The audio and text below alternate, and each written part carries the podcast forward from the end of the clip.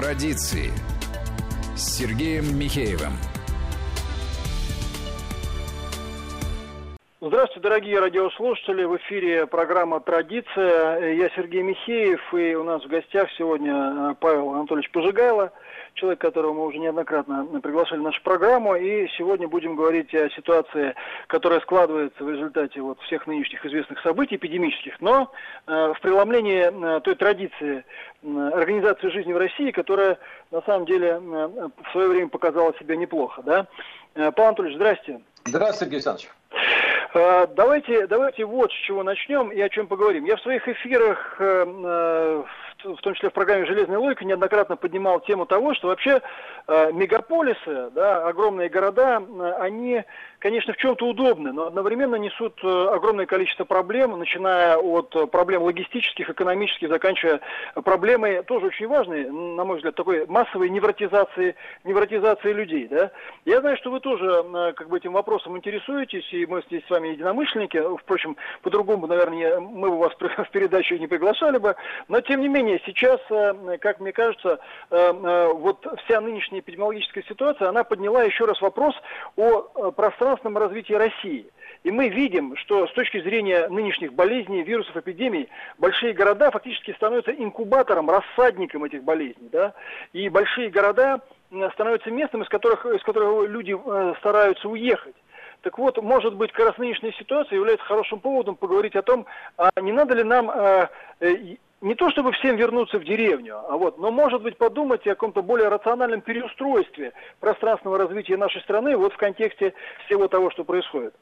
Ну, действительно, интересно, мы недавно с вами поднимали тему э, Столыпинской реформы, да, и, собственно, тогда люди переезжали из малоземелья, потому что земли не хватало, и они осваивали Сибирь, э, что очень успешно было в тот период, да, и практически там Алтайский край, я говорил в прошлый раз, что появился благодаря вот этой пересеческой политике. Вот. А, э, мы действительно не раз эту тему поднимали, и она, конечно, э, мне кажется, имеет ну, такой эм, стратегический характер, потому что я не верю в то, что переселение в города – это некая такая, знаете, Э, как э, в книге «Конец истории», да, что вот все переселятся, и это есть счастье, и, собственно, э, так человечество будет жить и дальше. Я в это не верю, я считаю, что это временное явление, и даже вот такая, как бы, казалось бы, совершенно странная и незначительная деталь, как эпидемия гриппа, да, необычного гриппа, безусловно, да, так сказать, вот, она э, разрушила это благостное состояние, и, и люди увидели, что на самом деле э, так сказать, город несет в себе большие риски и опасности. И сейчас стоит вопрос, э, ну, может быть, переживем, там месяц пройдет, и, собственно, все наладится, и опять будем по барам, по ресторанам, по дискотекам и так далее. Но я вот, честно говоря, находясь на карантине, поскольку, э, так сказать, у меня вот э, тут недавно родился ребеночек, вот, э, и э, я так берегу свои 8 детей и жену, и поэтому никуда не хожу. Вот. А потом еще и пост тоже, он повлиял на такое очень интересное творческое состояние. И мне пришли, пришла такая мысль интересная. А, а вот представьте, если этот вирус э, не последний. Я более вам скажу, что ну вот сейчас мы его победим, а, там, не знаю, мутирует он, не дай бог, конечно, да, я это совершенно говорю, не злорадствую. Через полгода он опять появится, или какой-нибудь другой вирус. Дай бог, чтобы это не был искусственный вирус, потому что если это искусственный, то нам будут подбрасывать их каждый год. Но тогда, э, собственно, э, те, кто способны мыслить стратегически, а я считаю, что правительство как раз сейчас должно именно мыслить стратегически, неплохо было бы подготовиться к такому плохому сценарию, дай бог, чтобы он никогда не произошел. Э, что же нам тогда делать? И вот здесь, как мы с вами говорили, у России, у народа у нашего есть палочка-вручалочка, это 8 тысяч километров. То есть вот подобная передача была бы абсурдна, скажем, в условиях Голландии, я не знаю, или даже той же Италии потому что там реально некуда ехать. Но у нас-то есть куда ехать. И встает второй вопрос. Ну, э, хорошо, вот вы, вы действительно не раз обсуждали, я поэтому, собственно, э, с удовольствием эту беседу с вами сейчас и веду. Вы говорили про мегаполисы. Но тогда, когда вы об этом говорили, петух не клюнул. И год или два назад попробуйте, так сказать, москвичей э, сдернуть с их, так сказать, теплых мест, где они, так сказать, обозревают музеи, ходят по театрам, по дискотекам, по ресторанам, по омарам. И, собственно, эта жизнь была очень полноценна с их точки зрения. И, конечно, это, это, скорее всего, это была бы утопия, и, наверное, кто-то покрутил у виска пальцем и сказал, ну, ребята вообще какие-то, так сказать, странные, вот, говорят какие странные вещи. Ну вот буквально прошло небольшое время, и перед угрозой фактически жизни и смерти, по, по, по, вот я читал, около трех миллионов москвичей, собственно, да, съехали с Москвы абсолютно добровольно. И вот что интересно, у меня ну, несколько губернаторов, мои друзья старые, еще по работе в правительстве, по крайней мере, Ивановской, Костромской области, вот, э, многие деревни, которые были заброшены годами, сейчас, собственно, там э, те самые москвичи поселились, э, некоторые даже покупили дома, кто-то, так сказать, снимает эти дома. Мой, так сказать, родной городок Пес, в котором я вырос, собственно, да, в свое время, э, сейчас нет ни одного свободного дома. И меня такая мысль пришла, а вот интересно, эти 3 миллиона, могли бы они не возвращаться в Москву? В том смысле, что я их не хочу здесь видеть, да, ну, поскольку в Одинцово сейчас существуем, вот, а в том, что, может быть, что-то могло бы измениться в сознании людей, что они бы могли остаться действительно в этих прекрасных, красивых местах. Вот мне говорил губернатор про Солигалич, например, про Галич, там, э, мои родные места, город Шуя. Встает вопрос, но как же они э, не вернутся в Москву, им надо же работать. Но мне кажется, вот как раз тут сейчас интересный момент, когда правительство могло бы на самом деле ситуацию серьезно проанализировать. А какое количество людей готово было бы остаться? А какие профессии могли бы работать на удаленке? И при каких условиях? Э, мы имеем дело, например, с каким-то профессиональным программистом или юристом, возможно, даже нотариусом, или, например, педагогом по иностранному языку. То есть практика показывает, что при хорошем интернете, а нам всем обещают 5G, тоже как говорят, с какими-то рисками, но тем не менее. Да? И вот если этот интернет 5G, например, работает с Олигаличем, и по режиме онлайн можно обучать иностранному языку. То есть фактически человек может сохранить свою профессию, обучать, э, так сказать, детишек или взрослых иностранным языкам. Или, например, нотариус заключать сделки, если будет легализована электронная подпись. Или юрист, например, или адвокат выступать в суде. Ну, какие-то вещи, может быть, немножко абсурдные, я говорю, но тем не менее, вот если немножко так задуматься, то в принципе это все возможно. И тогда люди могли бы жить совершенно прекрасных экологических условиях, красивых. Вот. Они могут потребовать что? Хороших дорог, э, да, но Например, такие направления, как Москва-Петербург, э, фактически середина этой трассы, два часа до Москвы и два часа до э, Санкт-Петербурга, и вполне, так сказать, люди могут жить, скажем, и в Твери, и в Торжке, и в Вышнем Балачке, и в Балагом, и собравшись утром в 10 утра, например, решив поехать в Большой театр, они в 3 часа могут быть в Москве, посмотреть Большой театр, вернуться назад. То есть государству нужно обеспечить инфраструктуру, логистику и, возможно, даже законодательство, которое бы позволило э, достаточно большому количеству э, людей с профессиями, да, вот этими, выбрать себе место проживания не Москву, зарабатывать деньги, собственно, да, и э, жить там спокойно, припевать. Я думаю, что, кстати, вот вспоминая послание президента в январе, и здесь не только, так сказать, э, хороший климат, экология и вообще, так сказать, э, хорошее здоровье и психика и все остальное. Но вообще есть же еще стоит э, вопрос, собственно, связанный с демографией, потому что действительно, если бы государство сказало, ну хорошо, вот вы там живете, например, в деревне, у меня просто пять семей есть под Шуей, там они переселились из Москвы, вот, причем потом профессии разные у них были, кто строитель, кто там сельхозакадемия, и вот разводит ягоды. И они говорят, ну вот у нас 15 минут, э, школа в Шуе, там э, электричка до Москвы 3 часа. Э, в принципе, если бы Шуй обеспечивал, там, скажем, 50% медицинских услуг, что много уже сделано, а, скажем, Иваново областной центр, до которого ехать полчаса, 90% медицинских услуг с театрами, там, зоопарками, не знаю, цирками и так далее, то по большому счету человеку, а что ему делать в Москве? Знаете, если он имеет работу, если, собственно, у него вот эти потребности в образовании детей, в медицине там, и в культуре закрыты, то я бы сейчас серьезно задумался. Вирус подтолкнул к решению очень важной задачи. Вот последнее, ну не последнее, что я хотел в заключении первого своего такого монолога сказать. А, если, так сказать, немножко так взглянуть, действительно, ну, есть риски, что этот вирус повторится, есть. Есть риски, что эти вирусы могут быть, а, я не знаю, там, и другие точно так же, да, есть. Мы должны готовиться к тому, что в следующий раз, собственно, это не должно быть как сейчас, там, с паникой там, и так далее. Должны. Кстати, даже я помню, когда-то в адъюнктуре, который я заканчивал военный, нам преподавали, э, ну, в общем, связанные с развитием ядерного оружия, с применением ядерного оружия, так сказать, дисциплины. Э, Россия самая защищенная страна, потому что, например, э, ну понятно, что ядерный удар по Москве уничтожает там 15 миллионов человек. То есть на такой территории, как Россия, не хватит всех атомных бомб, не дай бог, конечно, Америки, там, Китая и так далее, да, огромная территория. То есть с точки зрения даже вот такой безопасности, это, может быть, немножко звучит так, э, как бы, апокалиптически, да, но тем не менее, э, очень много есть плюсов в этом, да, и было бы здорово, если правительство сегодня на серьезном системном уровне занялось анализом этой ситуации и, возможно, предложением, да, людям, которые хотели бы или могли бы остаться, определенных преференций, связанных там с выделением денег на строительство домов, на выделение земли, возможно, даже, так сказать, на разведение какого-то, так сказать, там хозяйства, ну и так далее. Вот э, в условиях карантина, да, может быть, конечно, это плод моего больного воображения, но мне почему-то кажется, что э, не было бы не счастье, вот несчастье помогло, и тот вопрос, который вы часто поднимали в своих передачах, он сейчас приобрел вот такую вот интересную, так сказать, остроту.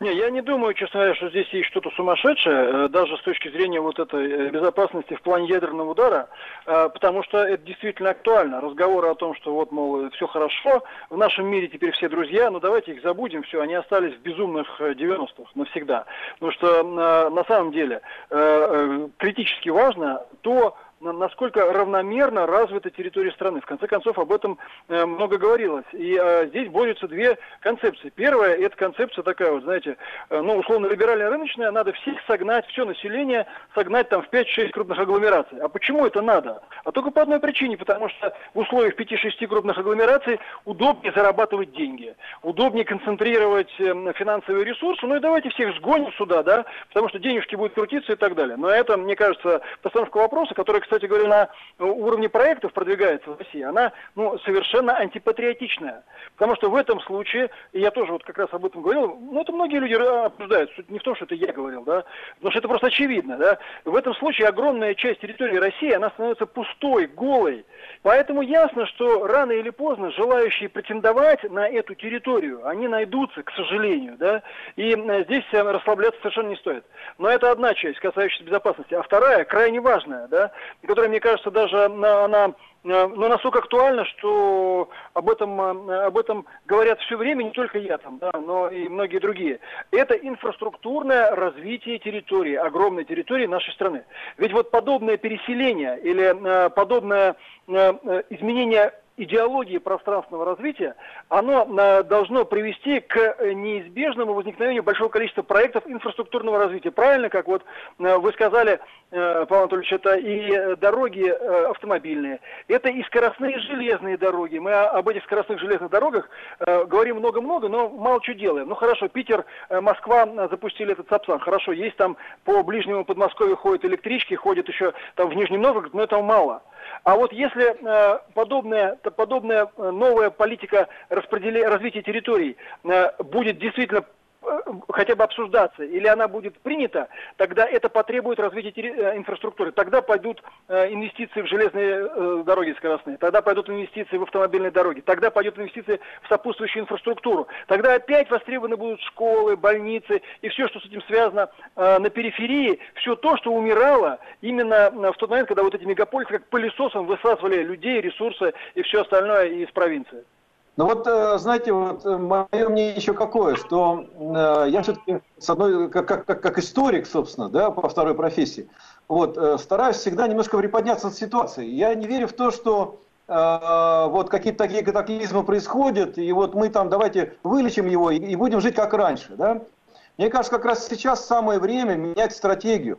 И э, я вот слушал очень интересный эфир у вас на Вестях ФМ был с Александром Галушко, бывшим министром Дальнего Востока, которого я очень хорошо знаю. Очень интересный эфир. Да? Он говорил о том, что с 29 по 55 год, пережив войну, да, так сказать, экономика Советского Союза увеличилась в 14 раз. И население увеличилось на 40 миллионов, несмотря на то, что 27 миллионов мы потеряли в Великой Отечественной войне. Да, сейчас нам надо прерваться ненадолго, и мы вернемся к вам после небольшой паузы. Традиции.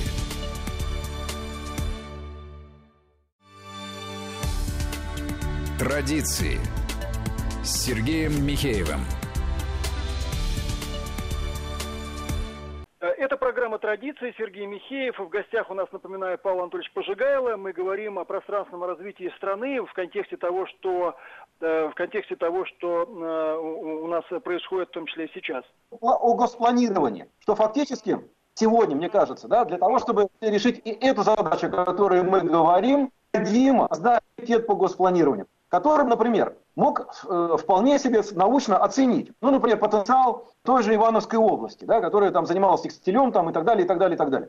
А какие возможные да, производства, профессии, там, какие, так сказать, специальности могли бы существовать, скажем, опять-таки, ну я просто привязался к Шуе, там, или город Юрьевец, например, да, там красивейшие места, сам когда-то там создавал музей Тарковского, создавал, собственно, да, знаю прекрасно эти места, вот, в котором э, может совершенно спокойно жить человек, который занимается там инжинирингом, э, скажем, в области э, IT, да, или, я не знаю, там, э, вот, кстати, тоже один из эфиров э, у вас был, э, когда э, благодаря импортозамещению, благодаря санкциям у нас в стране начали производить сыр, там буфало, моцарелла, там и твердые сыры, которые выигрывают гран-при в Италии. То есть фактически в какой-то степени я вижу связь санкций которые начались намного раньше, да, которые в какой-то подстегнули сельское хозяйство. То есть вот такая последовательность, да, что, в общем-то, этот карантин и вот это вынужденное переселение, оно, э, к счастью, не одновременно произошло с санкциями.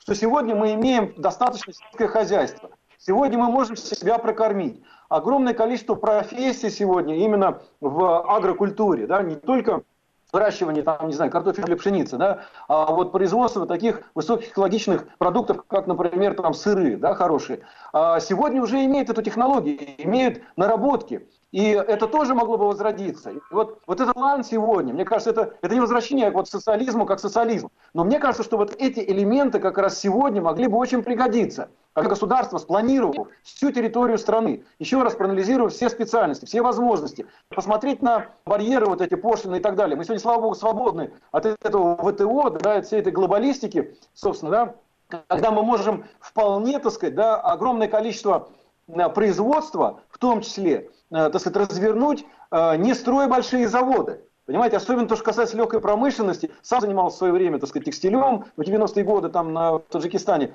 вот, когда пришлось мне там побывать. И я вам скажу честно, как бы, да, это все возможно. И рисунки, и пошив этих тканей, небольшие цеха. В Турции, кстати, вот э, вокруг Бурсы есть эти кластеры текстильные, да, там, там семейные подряды, понимаете, то есть в Италии, вот сколько я там побывал тоже, то есть это, у нас этого нет вообще, у нас легкая промышленность отсутствует напрочь.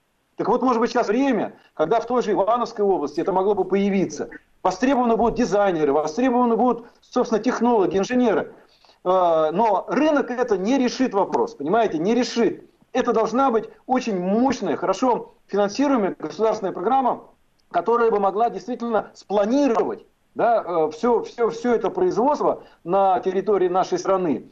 И, э, конечно, вы правы абсолютно, э, нужны дороги, нужна инфраструктура, и мы вот вполне можем вот эти области, которые вокруг Москвы, там Ярославская, Костромская, там, э, так сказать, ну, центральный округ фактически, да, они же тоже сегодня э, практически не заселены. Население во многом уехало в Москву. В мои времена Иванская область была там чуть ли не полтора миллиона человек. Сейчас там, дай бог, 800 тысяч.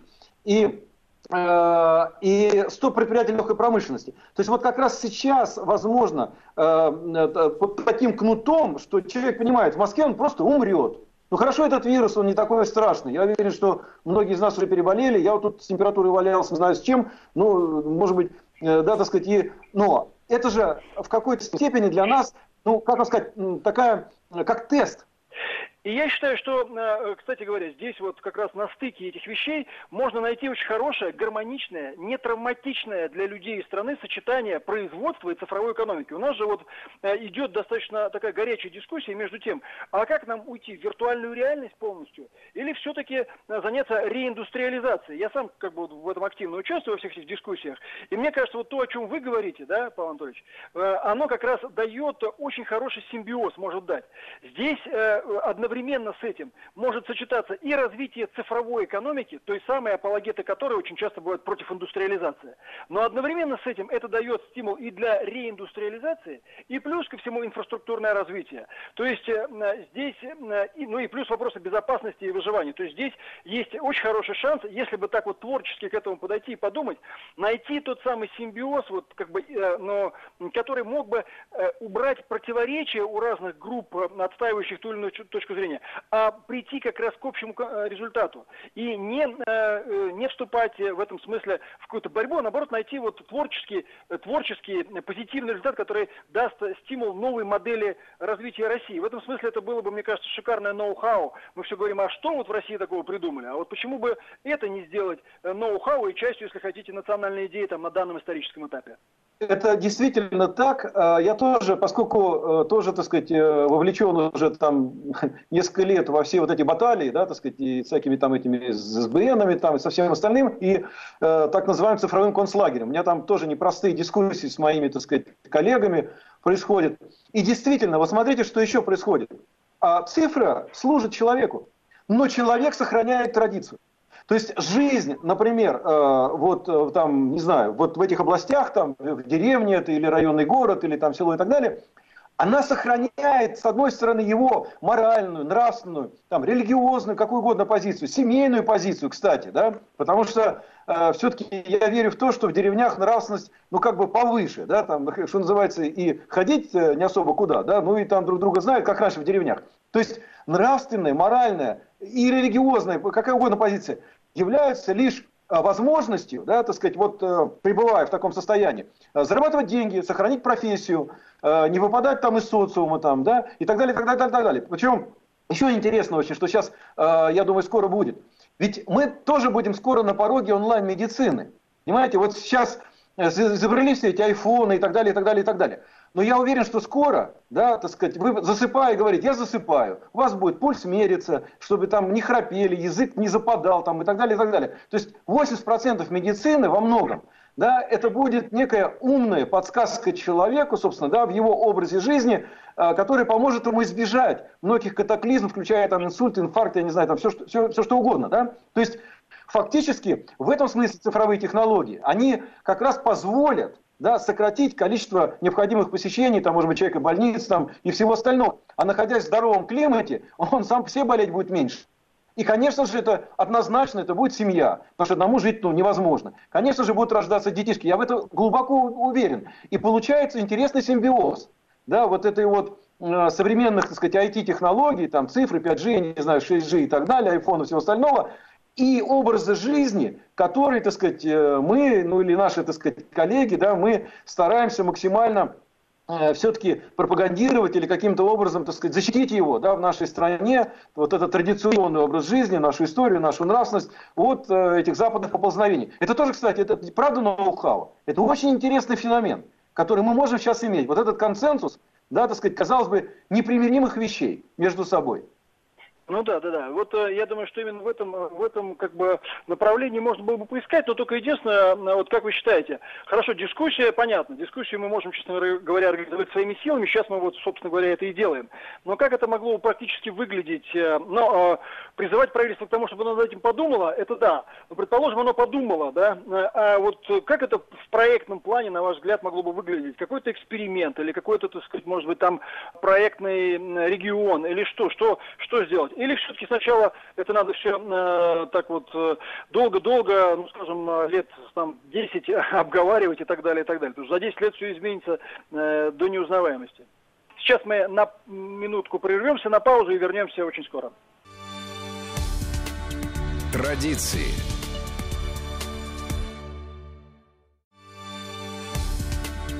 Традиции с Сергеем Михеевым.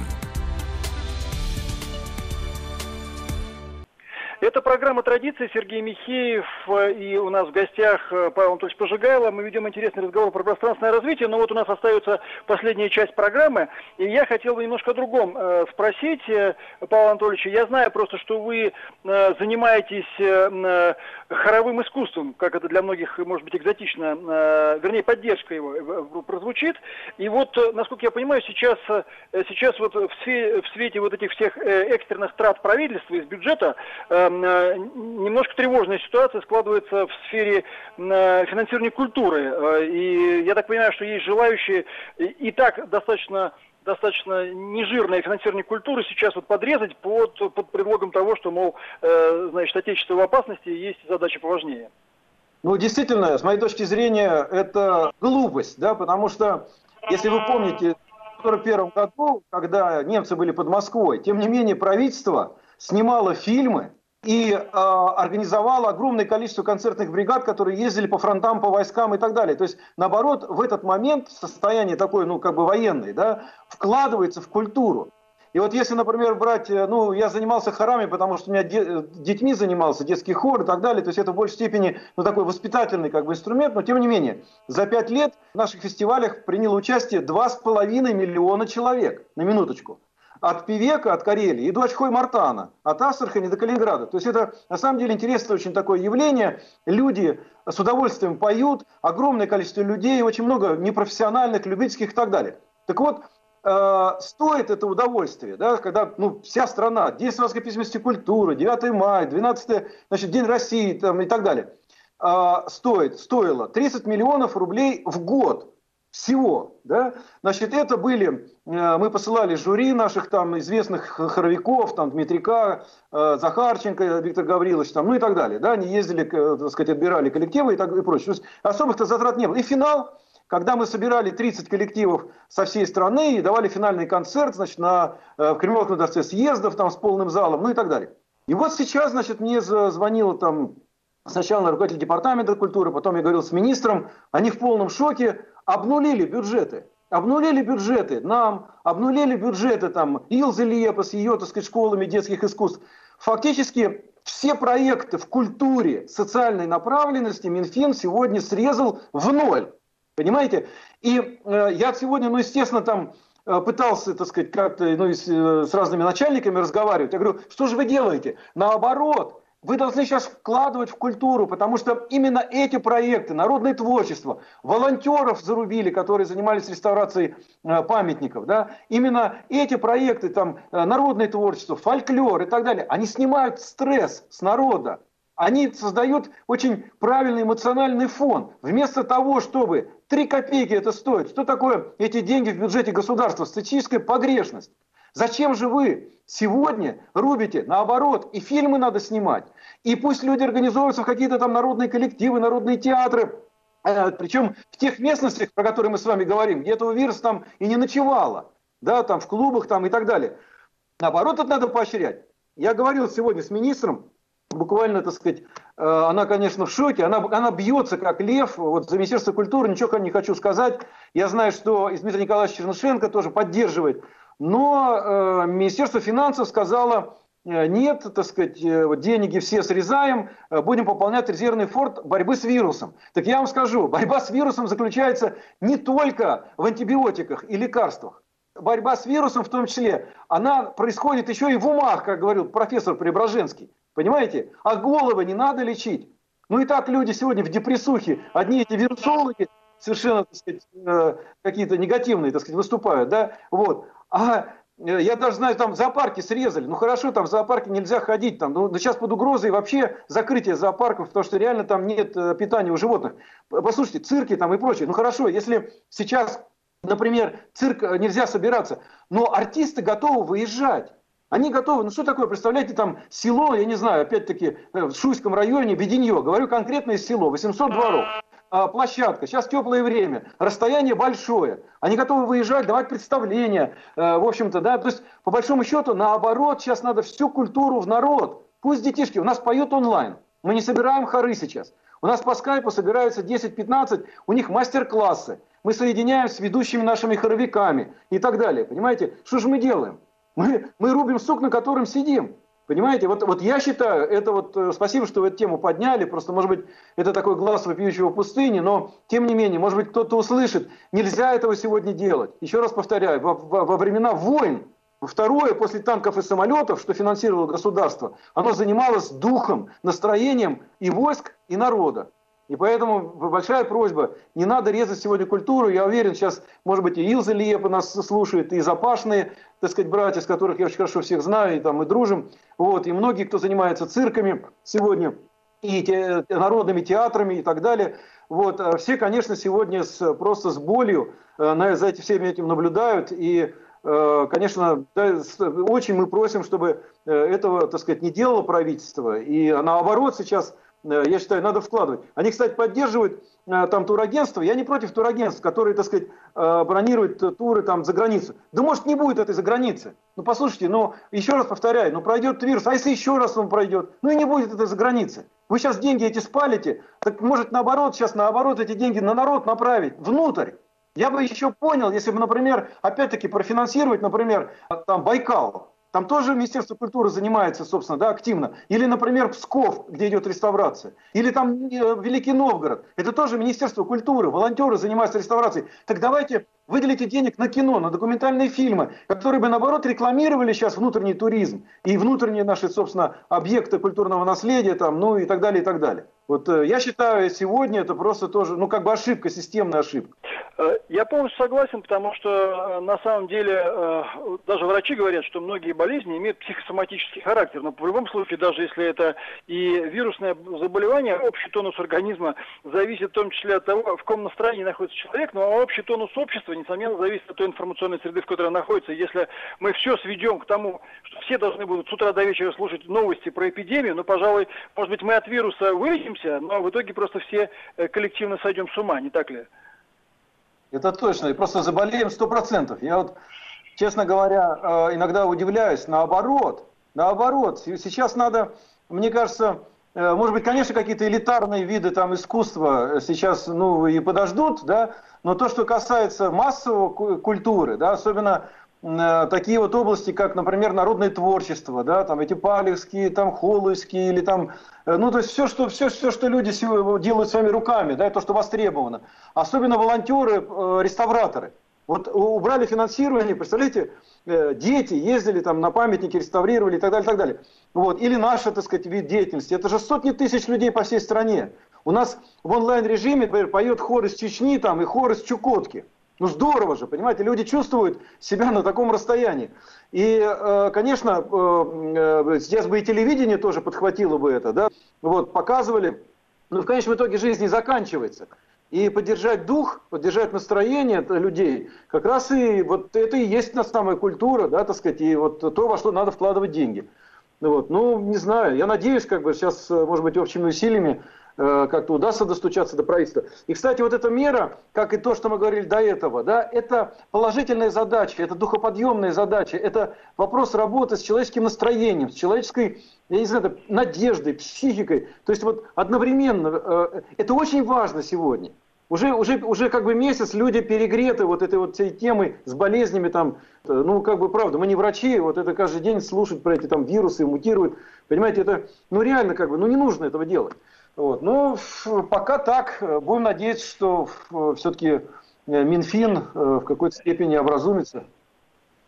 Ну, я думаю, что, возможно, они руководствуются такой логикой, что раз нет массовых мероприятий, то, собственно говоря, и не надо деньги давать на то, чтобы культура жила. Надеюсь, что все-таки это придет э, в разумную, в разумную меру. А вообще, если нет денег, э, я считаю, что есть такая мера, как национализация, например, скажем, добычи недр. Было бы неплохо, вот мы поправки в Конституцию немножко подзабыли, а было бы неплохо, например, поправку в Конституцию о том, что недра принадлежат народу, вернуть. И тогда, может быть, от добычи недр появилось бы столько денег, сколько не дадут никакие инвесторы э, со всего мира. Но мы вынуждены заканчивать. Пан Анатолий, спасибо за разговор, все было очень интересно. Я на прощание я хотел бы э, поздравить всех с наступающей Пасхой Христовой. Уверен, что все у нас будет хорошо и э, все у нас для этого есть. Это была программа «Традиция». Сергей Михеев. До свидания. Традиции